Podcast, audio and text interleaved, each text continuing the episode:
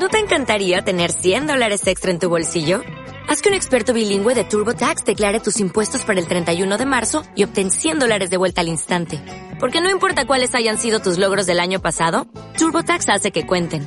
Obtén 100 dólares de vuelta y tus impuestos con 100% de precisión. Solo con Intuit TurboTax. Debes declarar para el 31 de marzo. Crédito solo aplicable al costo de la presentación federal con TurboTax Full Service. Oferta sujeta a cambios o cancelación en cualquier momento. Imagen Radio presenta Imagen Empresarial con Rodrigo Pacheco. Inteligencia de negocios.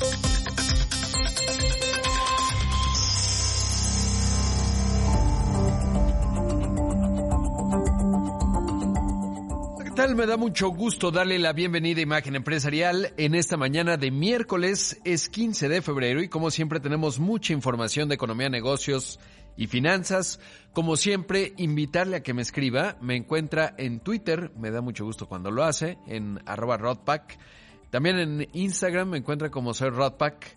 Eh, y en facebook.com diagonal rodpack 905. En esas tres plataformas me encuentra. Sobre todo la que contesto más rápido, pues yo creo que estoy entre Twitter e Instagram. Eh, y luego Facebook me tarda un poco más porque la veo menos a menudo. La verdad es que Facebook ya es una red social que no me resulta tan atractiva. Pero bueno, en algún momento y cuando tenga vida abriré algún eh, TikTok, pero bueno, para eso todavía falta porque no veo el momento en que pueda hacerlo. Quiero enviar un saludo esta mañana a la zona del Bajío, a mi estimado Pepe Baez, que encabeza imagen allá en Celaya, San Miguel de Allende. Eh, en toda esa zona, en eh, pues todo lo que tiene que ver con Guanajuato, le mandamos un abrazo y a todos los que están allá nos escuchan a través del 105.9 del FM y comenzamos con el resumen del programa. Ahora, resumen empresarial.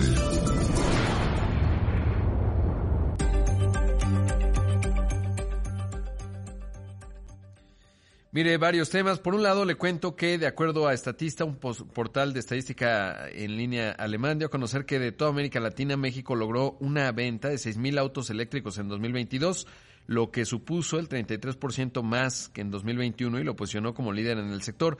Además, añadió que para el caso de nuestro país espera que se puedan colocar 18.900 unidades en el mercado en 2026, año en que también sería el primer lugar en ventas en la región, seguido de Brasil con 16.000 unidades. Por otro lado, dijo que los elevados costos de estos modelos es una de las razones por las cuales las personas no los adquieren. Pues sí, eh, interesante. Sobre todo, ¿sabe por qué? Porque ayer eh, Marcelo Ebrard, el canciller, eh, auguró buenas noticias tras reunirse con ejecutivos de Tesla en un tweet. Dijo, agradezco la visita de Rohan Patel, director de desarrollo de negocios de Tesla, así como Eugenio Grandio, director de mercado en México.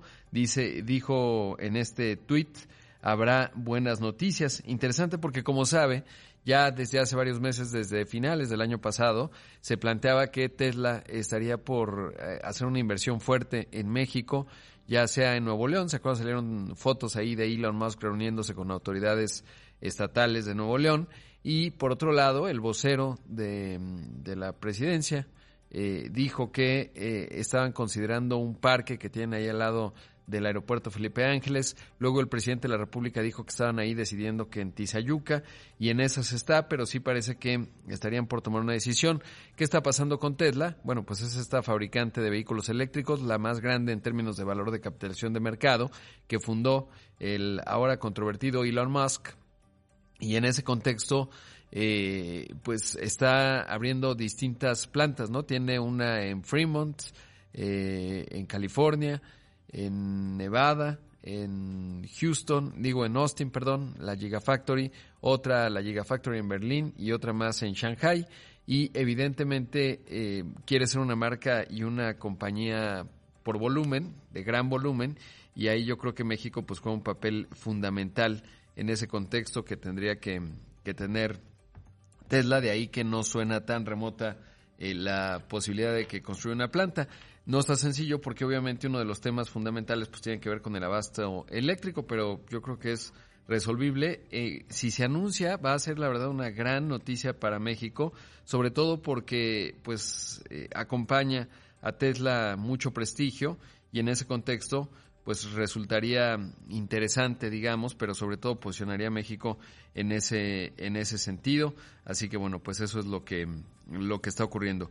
Y hablando de Elon Musk, eh, dijo, eh, ya ve que es muy activo, ahora está muy bromista poniendo un perrito de CEO de Twitter, el de la Dogecoin, eh, y estaría buscando ya un presidente de Twitter hacia finales de este año ya es algo que había mencionado, la verdad es que yo creo que lo está distrayendo de más eh, lo que va ocurriendo eh, con Twitter, le ha generado mucha controversia, de hecho desde que anunció la compra de Twitter eh, empezó, empezó a caer la acción de Tesla y en SpaceX ahí sí le ha ido muy pero muy bien, pero bueno, pues eso es lo que está ocurriendo en ese frente.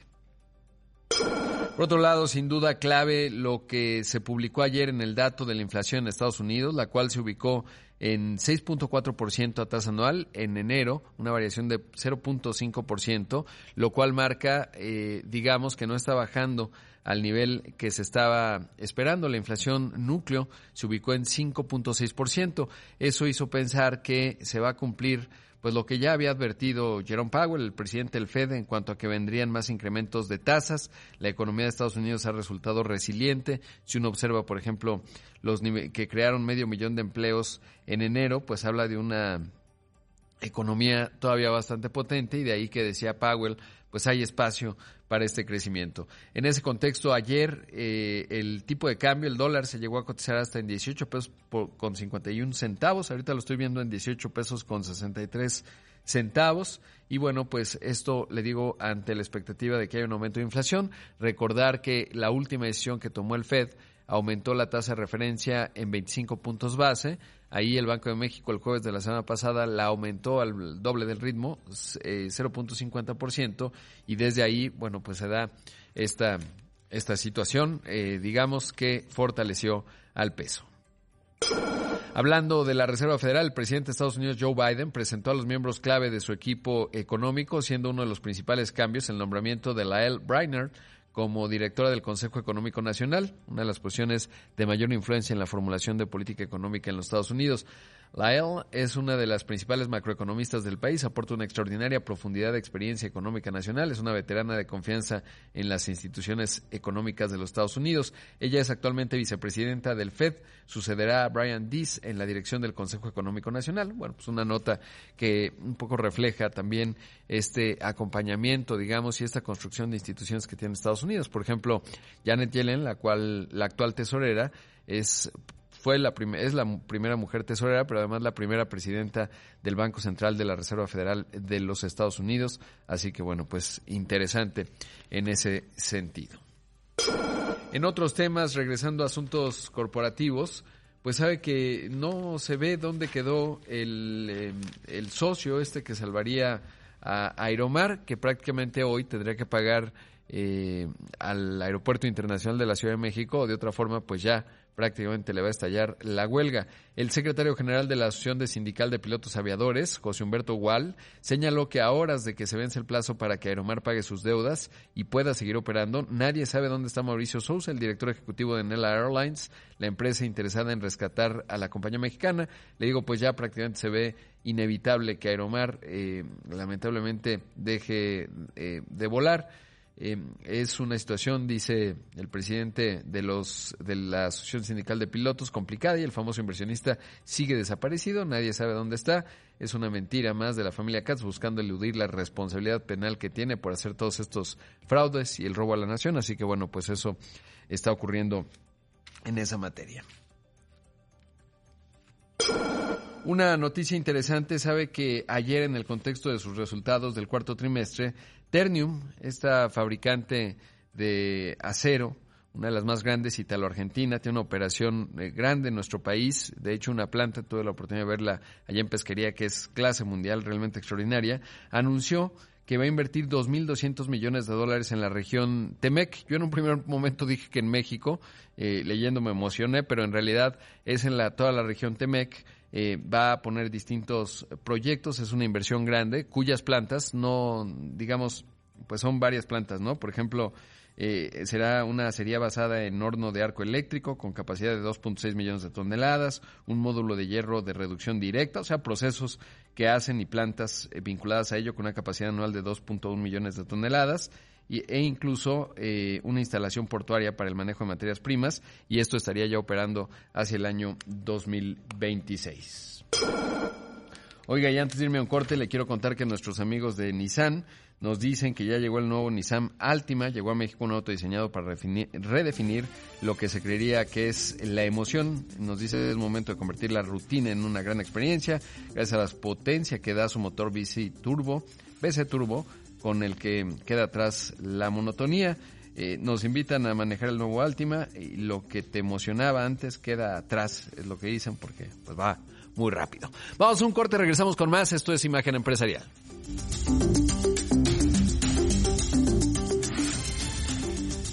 El programa no se acaba hasta que tú opinas. Escríbenos en arroba roadback.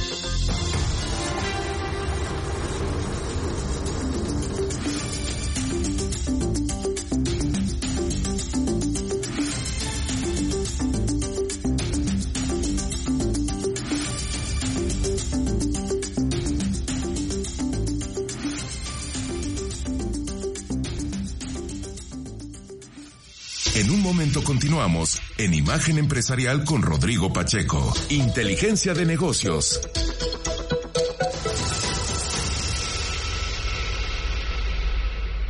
Estamos de regreso con Rodrigo Pacheco en Imagen Empresarial. Inteligencia de negocios.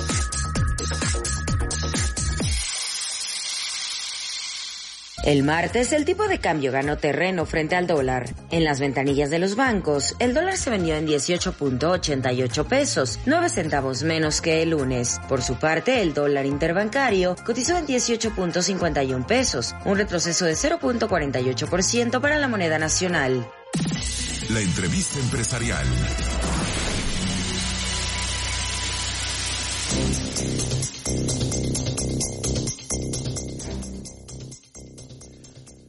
Son las 6 de la mañana con 16 minutos, esto es Imagen Empresarial. Recientemente le contaba de esta alianza que hicieron Santander y BYD, esta empresa china, la más grande en la venta de vehículos eléctricos en el mundo. Se llama Build Your Dreams, es eh, China. Cuando le preguntan a Elon Musk cuál es el principal competidor que ve en el horizonte de Tesla, eh, dice y se refiere a las empresas de la nación asiática y particularmente esta.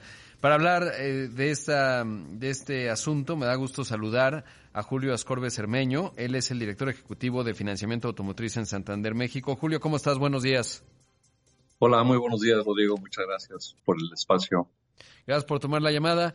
Eh, bueno, preguntarte eh, cuál es el enfoque de esta alianza, sobre todo leo que están pensando en colocar 2.000 unidades financiadas para este año.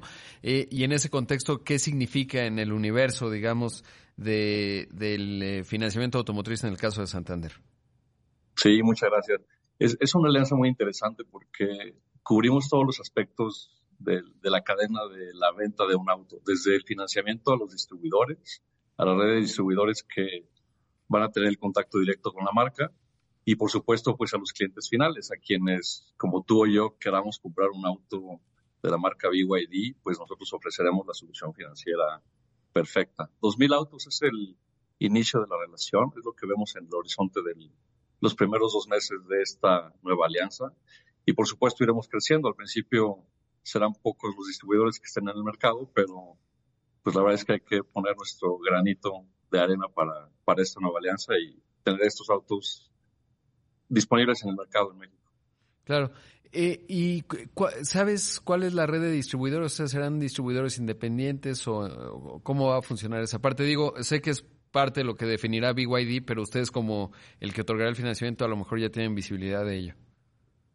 Claro, son, son distribuidores, pues algunos que ya eh, conocemos en México, ya muy pronto se anunciará, esto lo, lo hará BYD directamente. Eh, estamos trabajando muy duro pues para que ellos tengan el financiamiento disponible lo más pronto posible. Pero esperen buenas noticias al respecto. Claro, y entrando de, para entender, digamos, eh, cómo funciona el negocio automotriz en, en, el caso de Santander, o sea, normalmente cómo trabaja, están en alianza con marcas en específico, etcétera, y más o menos cuál es la colocación de créditos que hacen eh, para entender, digamos, qué significa este arranque con BYD, eh, cuántos créditos traen, digamos, o cuántos van emitiendo al mes. Nosotros ahora, eh, como, como todo, empezamos, ya sabes, eh, colaboraciones muy pequeñas, pero de repente son ya resultados muy, muy importantes, muy grandes. Hoy por hoy en México estamos colocando alrededor de 6.000, 7.000 contratos por mes, es decir, ya, ya somos un jugador importante. Hoy somos el tercero en el grupo de los siete bancos más grandes en México, colocando créditos auto. No nada más lo hacemos al, al cliente final, sino que hacemos también eh, al distribuidor, a quien trae los autos desde las marcas. Hoy nuestra cartera ya son casi 30 mil millones de pesos y, bueno, queremos seguir creciendo, queremos ganar terreno en, nuestra participación en el mercado. BYD es algo importante no nada más por, por el volumen, sino por el aspecto del cuidado del medio ambiente que empata muy bien con la estrategia de Santander en, en, esta, en este sentido. ¿no? Claro, y ahí, eh, digamos, en, el, en términos del precio del, vehículo, pues supongo que es un poco más, más caro, ¿no? Como ha sido de los vehículos eléctricos. Uh, todavía no tenemos una lista oficial de precios. Esto lo, lo irá anunciando igual la marca BYD. Eh, lo, lo, que sabemos es que van a ser bastante competitivos. El, ese es el punto, que sean mucho más accesibles al mercado en México eh, que no se vea como un auto inalcanzable, al contrario, que se vea como algo que se puede obtener fácilmente. Nosotros haremos lo propio para que estén a disponibilidad de los clientes. Y, y bueno, es, es, invitar a todos a que estén al pendiente de este, de este nuevo anuncio. Será la segunda etapa al respecto. así que, pues queremos que, que va a ser un auto que, pues estará al alcance de todos, en pocas palabras. Claro, sí, tiene que, tiene que ser así. Julio, en ese contexto, eh, ustedes entonces serán, digamos, cuando uno vaya a la concesionaria BYD, eh, serán el que te ofrecen por default, ¿no? Porque obviamente por temas de competencia te puedes el que quieras, pero normalmente, exactamente, las compañías ya tienen a alguien que te dicen, oye, este es mejor, tiene mejores condiciones, etcétera, y este es con el que trabajamos, ¿no? Sí, así es. Nosotros tenemos eh, pues esta, esta alianza comercial de eso se trata, para que cuando un cliente se acerque a una de las agencias BYD, pues la oferta inicial sea la de Santander. Eh, como tú bien dices, no podemos obligar a las personas a que sea solamente con Santander, pero nosotros nos encargaremos de tener la mejor opción para que, pues en el momento que ustedes, los, todos los consumidores entren a alguna de las agencias, pues salgan con el crédito listo y con las llaves en mano, en pocas palabras, ¿no? Exactamente, que eso es lo, lo interesante. Oye, y aprovechando que estás aquí, ¿cómo se va comportando, digamos, en el tema de los créditos de autos? Eh, la morosidad, porque ha sido ciclos económicos importantes. Por un lado, el año eh, antepasado, 2021, no había tanto inventario, en 2022 se fue recomponiendo, todavía según lo que voy platicando con distintos líderes de la industria, pues será 2023 cuando a lo mejor ya lleguemos a niveles óptimos, pero al mismo tiempo nos atravesó el proceso de inflación después de la recesión enorme por la pandemia. ¿Qué ha implicado en términos de la colocación de créditos automotrices y cómo se va comportando el tema de la morosidad? Fíjate, e, e, es, es muy interesante la pregunta. Em, afortunadamente, y eso es información pública, se puede consultar en, en diversas fuentes. Hoy por hoy en Santander nosotros tenemos 1% de cartera vencida. Quiere decir que nuestra cartera y nuestros clientes nos, nos respaldan, pagan sus créditos oportunamente, son bastante responsables al respecto. En su momento hicimos un programa de apoyo, ah, el apoyo de deudores eh, durante la pandemia para pues alguna persona que tuviera algún inconveniente dejara de pagar cierto periodo, eh, pero no hemos tenido problemas. Eh, 1% a la vez que es una cartera, 1% de cartera vencida, sí. es algo sumamente sano y es un indicador bastante competitivo ¿no? en el mercado. Claro. ¿Y en la demanda está materializada? Es decir, la gente está solicitando créditos en este arranque, sin decir cifras específicas, ¿no? Pero ¿cómo va? No, sí, te puedo decir, nosotros procesamos más o menos promedio 20 mil solicitudes al mes.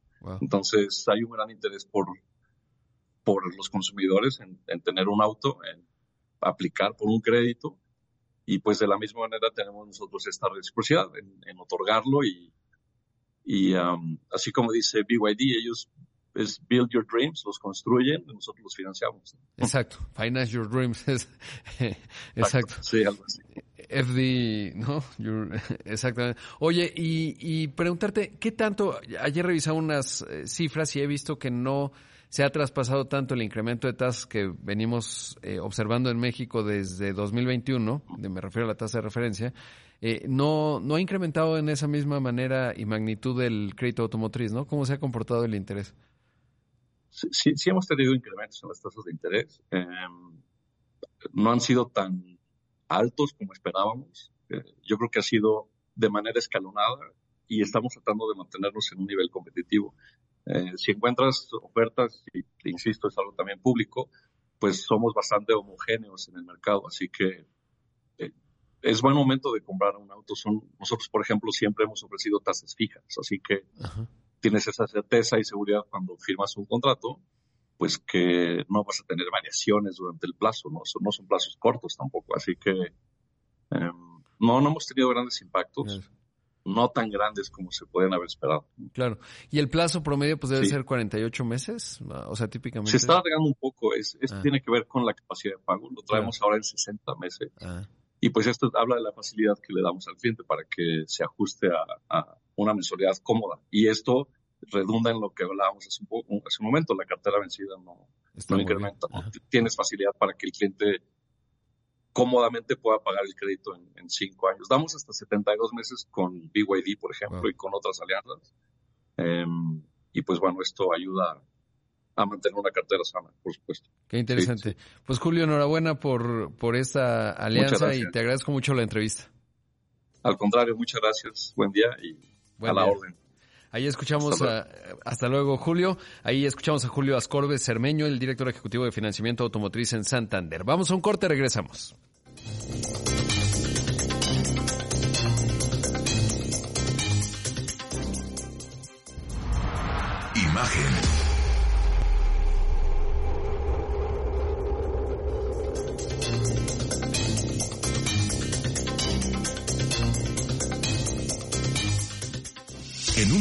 Continuamos en Imagen Empresarial con Rodrigo Pacheco. Inteligencia de negocios.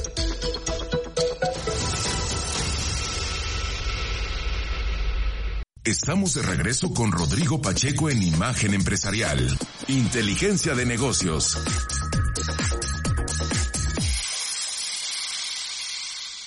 De acuerdo con el Financial Times, Apple está enfrentando diversos obstáculos para impulsar su fabricación en la India, en parte debido a los problemas de logística, aranceles e infraestructura, lo que ha generado que algunos de sus proveedores como Tata Group, quien dirige una fábrica de carcasas al sur del país, solo le haya podido enviar la mitad de los componentes solicitados. Esta situación llega en un momento en el que la empresa liderada por Tim Cook busca desplazar toda su producción fuera de China luego de que las constantes restricciones del país por el COVID-19 afectarán las cadenas de suministro de todas las industrias. Aunado al aumento de las tensiones comerciales y geopolíticas entre las autoridades estadounidenses y chinas. En torno a esto, Narendra Modi, el primer ministro indio, se ha encargado de convertir en una prioridad nacional el crecimiento del sector manufacturero de su país, ofreciendo incentivos financieros y apoyo gubernamental a los proyectos de expansión de las empresas.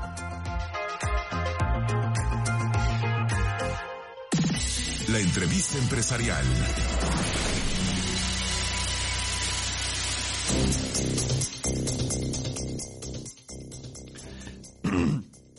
Son las 6.30 de la mañana aquí en Imagen eh, aquí en, la Ciudad de México y por supuesto esto es Imagen Empresarial. Ayer el secretario de Agricultura Bill Sack eh, de los Estados Unidos, obvio, se mostró decepcionado con el decreto eh, que publicó México en materia de glifosato y eh, maíz genéticamente modificado. Eh, y esto, bueno, pues dijo, estamos en contacto y trabajando con el USDR, la representación comercial de los Estados Unidos, pues para ver qué va, qué va a ocurrir. Y me da gusto saludar esta mañana para hablar de ese tema, Juan Carlos Baker, pues una de las piezas fundamentales en la negociación del TEMEC, además socio fundador de Andley Consultores y catedrático de la Universidad Panamericana. Estimado Juan Carlos, ¿cómo estás? Buenos días. Rodrigo, muy buenos días, a tus órdenes.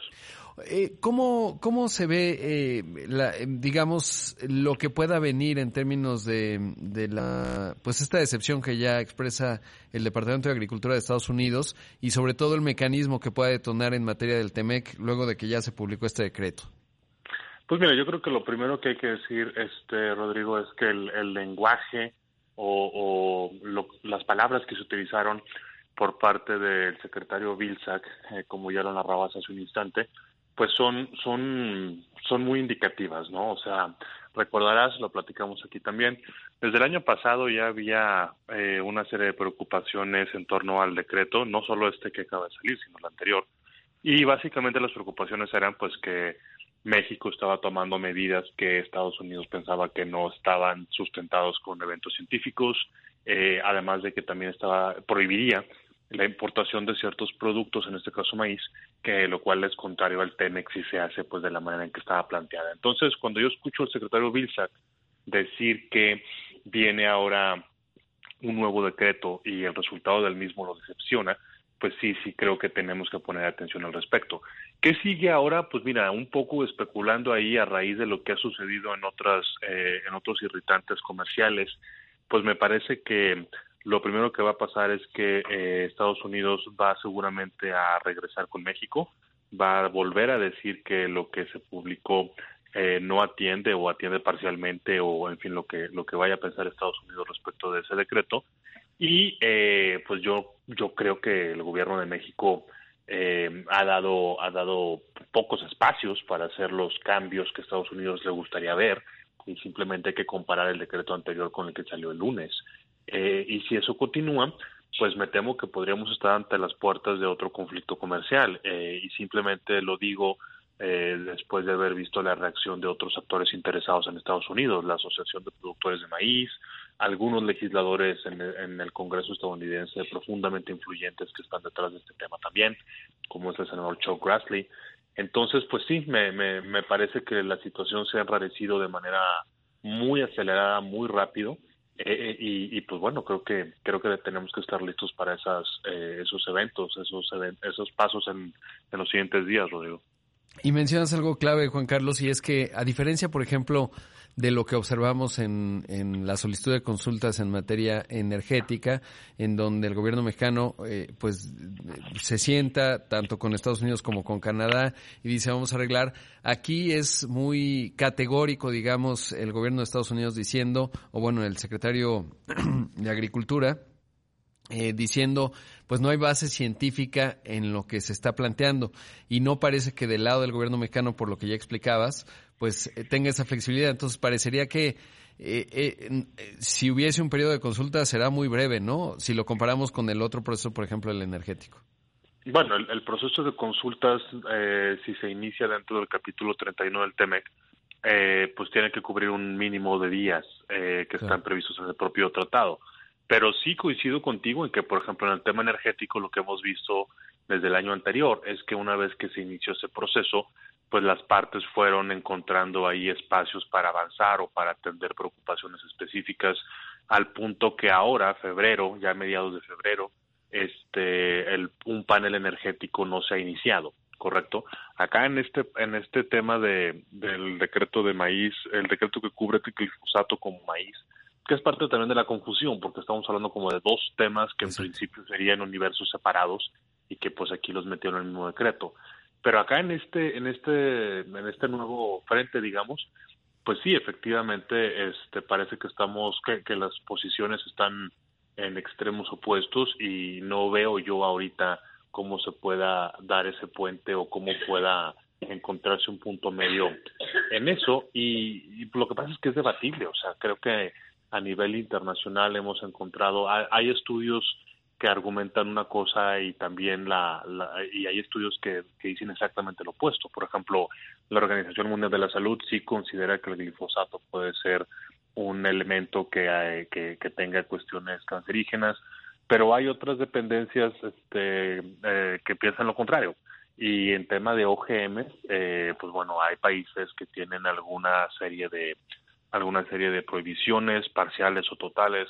Hay otros países como en Sudamérica en donde son ampliamente eh, eh, producidos y consumidos, ¿no?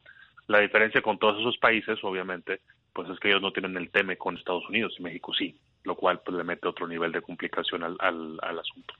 Y mencionas un punto clave y es que entonces podrían abrir, digo, ninguno de los dos trabajamos en el USTR, pero tú tienes obviamente amplia experiencia. Eh, lo lógico sería que se abrieran dos procesos, uno por el glifosato y otro por el tema del maíz. Pues no lo sabemos, porque eso ya ni siquiera sería una decisión. O sea, si eventualmente este tema avanza y se piden consultas, eh, sí, yo creo que se tendría que pedir una consulta para cada una de las dos vertientes del tema. Después de esto, cómo, cómo surja adelante, pues también depende de la flexibilidad que la otra parte pudiera o no mostrar en cada uno de ellos. Lo del maíz, por ejemplo, sí hay por ahí una diferenciación. Para mi gusto no, no termina de solucionar el problema, pero sí veo que del decreto anterior al decreto que se publicó ahora, en el caso de maíz en específico, por ejemplo, sí crea esa diferenciación entre el consumo humano y el consumo animal y, etcétera, que pues bueno, insisto, es, es muy complicado eh, ejecutarla, pero ahí puede haber algún trazo de, de, señales. Lo del glifosato, pues sí, es, es bastante tajante, ¿no? Entonces, pues de nuevo, ahí estamos todos un poco especulando qué es lo que va a hacer USTR pero que no se nos olvide, este Rodrigo, que justo hace unos días, no recuerdo si fue la semana pasada, pero muy recién, el propio negociador agrícola de USTR ya había eh, dicho que mandó una carta que tenía 14, que tenía preguntas sobre 14 de decisiones, acciones que había tomado el gobierno de México eh, eh, en, en, esta materia y que estaba esperando respuesta. O sea, no, no, no, no puedo enfatizar eh, la manera en la cual las autoridades estadounidenses han estado encima del tema por todos los ángulos posibles. ¿eh? Claro. Y eh, siempre tiene que haber consultas previo, ¿no? A que se establezca un panel. O sea, podría, no se puede detonar directamente un panel. No, el proceso establece que tiene que darse el periodo de consultas, que bueno, ya lo vimos en, ahora sí que en vida real, cuando salió lo del tema energético el año pasado. Claro, y en ese hemos estado, pero pues ahí eh, lo que comentábamos, ¿no? En términos de la flexibilidad. Ahora, México tiene exportaciones agrícolas muy valiosas a Estados Unidos. Eh, digamos, tampoco sabemos cómo determina necesariamente el panel, pero se entendería que hay cierto grado de reciprocidad, ¿no? Es decir, a, lo mejor se castiga a México, dependiendo cuál es el resultado obvio, eh, con eh, eh, castigando las exportaciones agrícolas mexicanas, ¿no? Sería lo lógico por la naturaleza del, del diferendo que, que pueda detonarse. No, sí, y no solamente la lógica, como tú dices, este Rodrigo lo sugiere, sino que también los tratados dicen que de preferencia eh, se tiene que limitar o se tiene que eh, aplicar cualquier eh, cualquier represalia o cualquier suspensión de beneficios en el mismo sector del cual proviene la queja. como a veces esto, aquí a lo mejor tu audiencia nos preguntaría, ¿no? Bueno, pero ¿por qué entonces en otros casos si la si la este, la violación de Estados Unidos en su momento contra México con el sector de transporte, pues ¿por qué le subimos el arancel a los vinos? Bueno, pues lo que pasa es que ahí estás hablando de los montos del daño y a lo mejor el comercio en cierto sector pues es tan chiquito que no alcanza a resarcir el daño.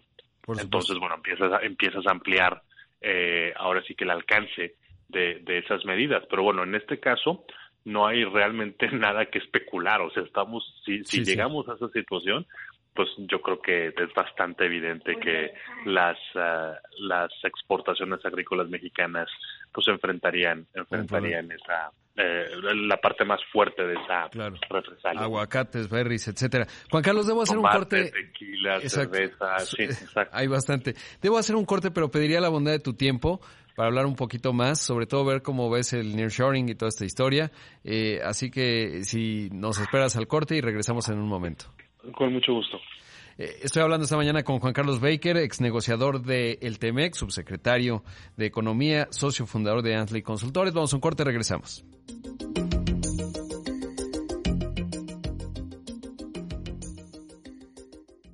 En un momento regresamos en Imagen Empresarial, Inteligencia de Negocios.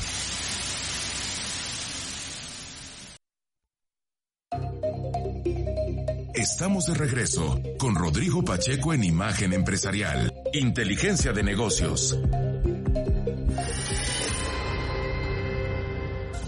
Dio a conocer los nuevos cambios que realizará para transformar su negocio europeo. El fabricante de automóviles estadounidense recortará en los próximos tres años 2.300 puestos de trabajo en Alemania, 1.300 en Reino Unido y 200 más en otros lugares de Europa, lo que ayudará a crear una estructura de costos más ligera y competitiva. Además, mencionó que la producción del primer vehículo de pasajeros cero emisiones construida en dicho continente está preparada para empezar este año y recalcó que estos cambios no afectan su objetivo de ofrecer una flota totalmente eléctrica para 2035. En tanto, Martin Sander, director general de Ford Model E en Europa, señaló que se encuentran enfocados en proporcionar una experiencia al cliente excepcional, con servicios digitales y de conectividad destacados, asegurándose de superar sus necesidades de movilidad. Este anuncio coincide con un momento de temor de que haya una deslocalización de la industria automotriz en Europa desde que Estados Unidos introdujo importantes subvenciones para los vehículos eléctricos fabricados en su territorio, como parte del plan económico previsto por la Ley de Reducción de la Inflación.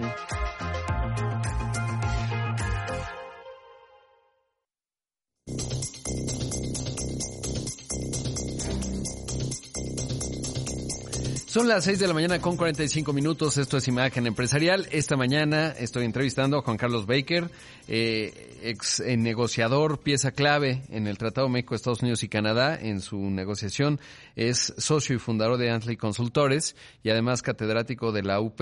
Juan Carlos, eh, y bueno, estamos viendo este contexto y a veces parece eh, pues un poco paradójico porque vemos que vienen inversiones, prácticamente cada semana se anuncia algo, por ejemplo, en Nuevo León, obviamente en el norte del país, esta famosa reconfiguración de las cadenas de suministro, eh, sobre todo en Estados Unidos que claramente está buscando oh, disminuir sus lados económicos con China, pero que aún con ello pues siguen teniendo un volumen comercial de 600 mil millones de dólares, un déficit comercial de parte de Estados Unidos enorme, el más grande de su historia, de hecho fue en 2022, eh, y esa sustitución de importaciones, esa reconfiguración de cadenas de suministro está resultando una gran oportunidad para México. ¿Cuál es tu visión? Por un lado tenemos estas fricciones en el tema energético, ahora en el tema del maíz y el glifosato, eh, pero ¿cuál sería la visión global desde tu óptica en este arranque 2023? Eh, a ver, mira, yo te, escuchaba al inicio de tu, de tu eh, noticiario como todas las mañanas y sí, por supuesto, eso que mencionabas tú de, Tesla, la importancia que tendría una inversión, el anuncio de una inversión de ese tipo, no solo por la cantidad, sino también pues por la empresa que lo está haciendo y el tipo de el tipo de productos o de tecnología a la cual va dirigida esa inversión, pues se ha convertido en algo, pues no sé si común, pero se ha convertido en algo que escuchamos pues de manera recurrente eh, cuando cuando estamos hablando de invertir en, en el país no y, y eso es algo muy bueno yo creo que yo creo que es cierto o sea por ahí también luego de repente en algunos eventos hasta me han preguntado si si es cierto que México realmente está recibiendo tanto dinero porque el contexto te sugiere otra cosa pero vaya si nosotros vemos las cifras del año pasado en números redondos México trajo 36 mil millones de dólares de inversión extranjera lo cual es pues profundamente impresionante. Ahora bien, eh, ¿qué, cómo, ¿cómo veo yo hacia adelante esto? Yo me quedé mucho con esta, estos mensajes de principios de año cuando fue la reunión de líderes de América del Norte, en donde ahí, sin lugar a dudas, Estados Unidos dejó muy claro que quiere avanzar en este desacoplamiento con China, tanto como sea posible. Los números que tú decías ahora, pues nos hablan de que todavía no están ahí, pero que las disposiciones, las leyes que se han aprobado tienen ese objetivo. En la medida en la que eso continúe, México puede tener una gran, gran, gran oportunidad de atraer inversiones, de convertirse en un lugar privilegiado, de insertarse en las cadenas productivas que pues estaban en Asia o en, o en otras partes del mundo y que ahora regresan a, a, América del Norte. Pero eso, Rodrigo, también este pues implica que nosotros tenemos que hacer nuestra chamba, nosotros tenemos que hacer la tarea ese dinero, esas inversiones no van a llegar solas. Entonces, en la medida en la cual México pueda reforzar los mensajes de certidumbre hacia las empresas, en la medida que se puedan solucionar problemas que son del día a día, no es un tema eh, no es un tema así muy intangible. Estamos hablando que las empresas, lo has escuchado también tú, las empresas no tienen eh, garantizado el acceso de suministro de energía o agua o problemas con tenencia de la tierra o que no les dan una cita en el SAT para que puedan este sacar su eh, hacer sus trámites en fin etcétera pues pues eso evidentemente puede jugar en nuestra contra entonces creo que en conclusión te diría que los números son muy buenos en que me siento optimista eh, pero que bueno ciertamente hay que tener muy claro que eso pues que eso no va a llegar solito, que sí necesitamos hacer nosotros una un trabajo al respecto. Sí, sobre todo que eh, pues lo que ya se va materializando, como ya lo mencionabas, en inversión extranjera directa, prácticamente 36 mil millones de dólares, eh, podría ser todavía más si fuéramos más pragmáticos, sobre todo estuviéramos más listos con estos mensajes de confianza y tratando de resolver otros problemas, ¿no? Seguridad, etcétera, que, que son claves y obvio, eh, pues acceso a energía, eh, gestión, etcétera, hacerlo ágil. Eh, y bueno, pues eso es yo creo que el, el, gran potencial que tiene México y parte de ello que se va cristalizando, pero parte que podría cristalizarse a mayor velocidad. Juan Carlos, muchísimas gracias. Como siempre, te mando un gran abrazo. El agradecido soy yo, Rodrigo. Que tengan todos muy buen día. Tus órdenes siempre. Gracias. Ahí escuchamos a Juan Carlos Baker, ex negociador del TEMEC, catedrático de la UP, fundador de Antley Consultores.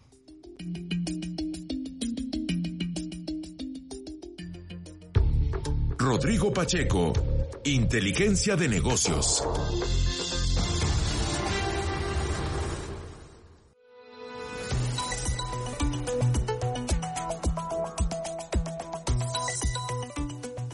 Y mire, le cuento brevemente, usted tiene más o menos arriba de 10 mil millones de dólares, porque si los tiene, a lo mejor puede comprar a Subway. Resulta que esta cadena de restaurantes que adquirió ese nombre en el 70, en 1972 fue fundada originalmente a los 17 años por un, pues un, eh, ahora le digo exactamente quién, pero fue el, eh, un chavito de 17 años, Pete, eh, más bien, se Fred De Luca y Peter Buck lo fundaron. En ese entonces tenían ambos 17 años. Primero se llamó en el 65 Pit Super Submarines. Bueno, esto que le cuento, que además, bueno, ya es pues la mayor cadena de comida rápida, 37 mil unidades en todo el mundo, más de 100 países, está explorando su posible venta. Contrató al banco de inversión Morgan Stanley para, eh, perdón, a JP Morgan para, mm, para sacar adelante ello eh, le digo, pues son 10 mil millones de dólares lo que tiene eh, en términos de valor de capitalización de mercado. Bueno, no lo tiene como tal porque no cotiza, no es pública, pero estarían explorando hacerlo, así que interesante si pues mande su solicitud, ¿no? Empieza el proceso de pujas. A lo mejor alguno de los jugadores que estaba buscando comprar los activos de City Banamex dice, bueno, pues los voy a emplear en otra cosa en el negocio de la comida rápida, que no es un tema menor, sobre todo porque ha atravesado una situación relativamente complicada en el contexto de alta inflación que vivimos el año pasado y que todavía persiste hasta ahora. Otros temas, le cuento que la Comisión Federal de Electricidad, Carso Energy y Sempre Infraestructura firmaron ya un memorándum de entendimiento para establecer una alianza estratégica y construir un gasoducto en Sonora y Baja California.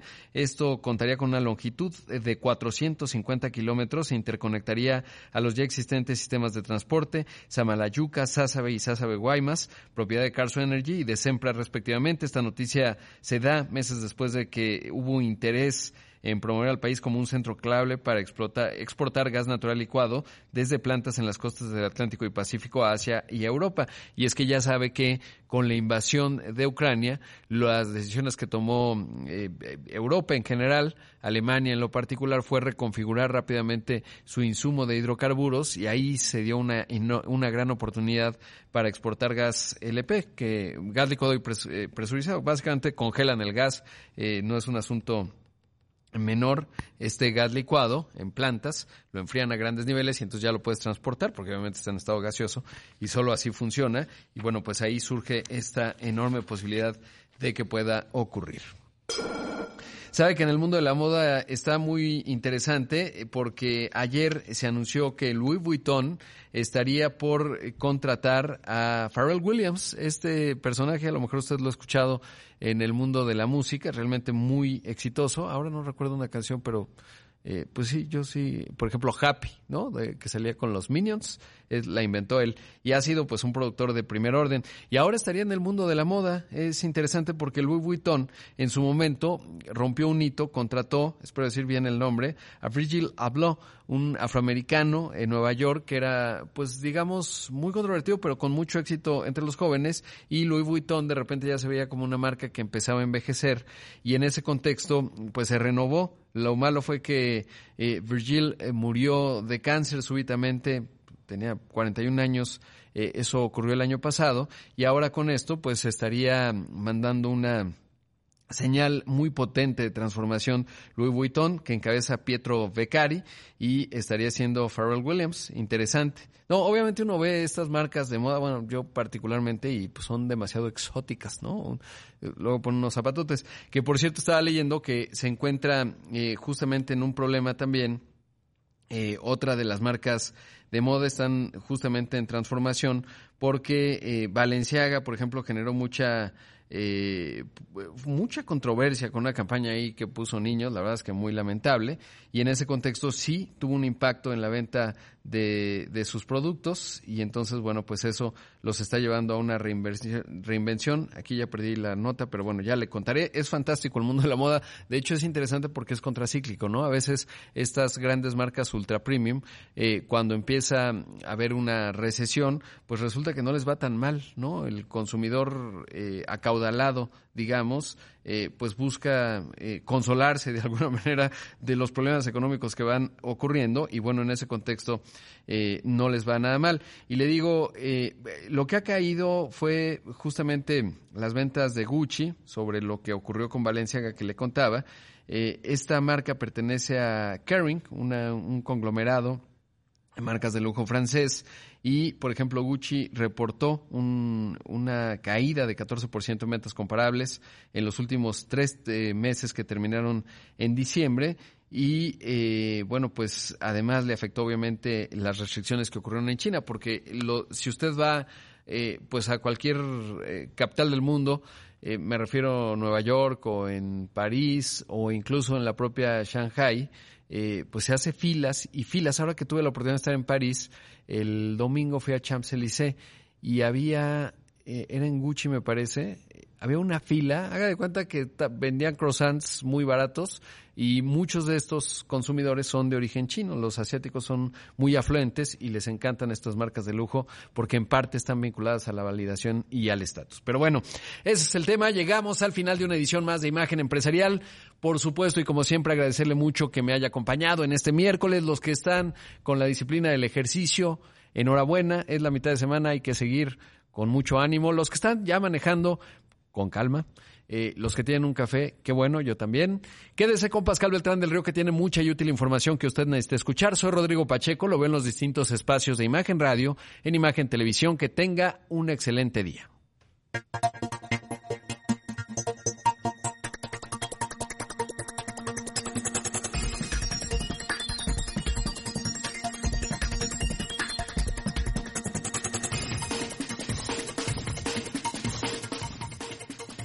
Imagen Empresarial con Rodrigo Pacheco.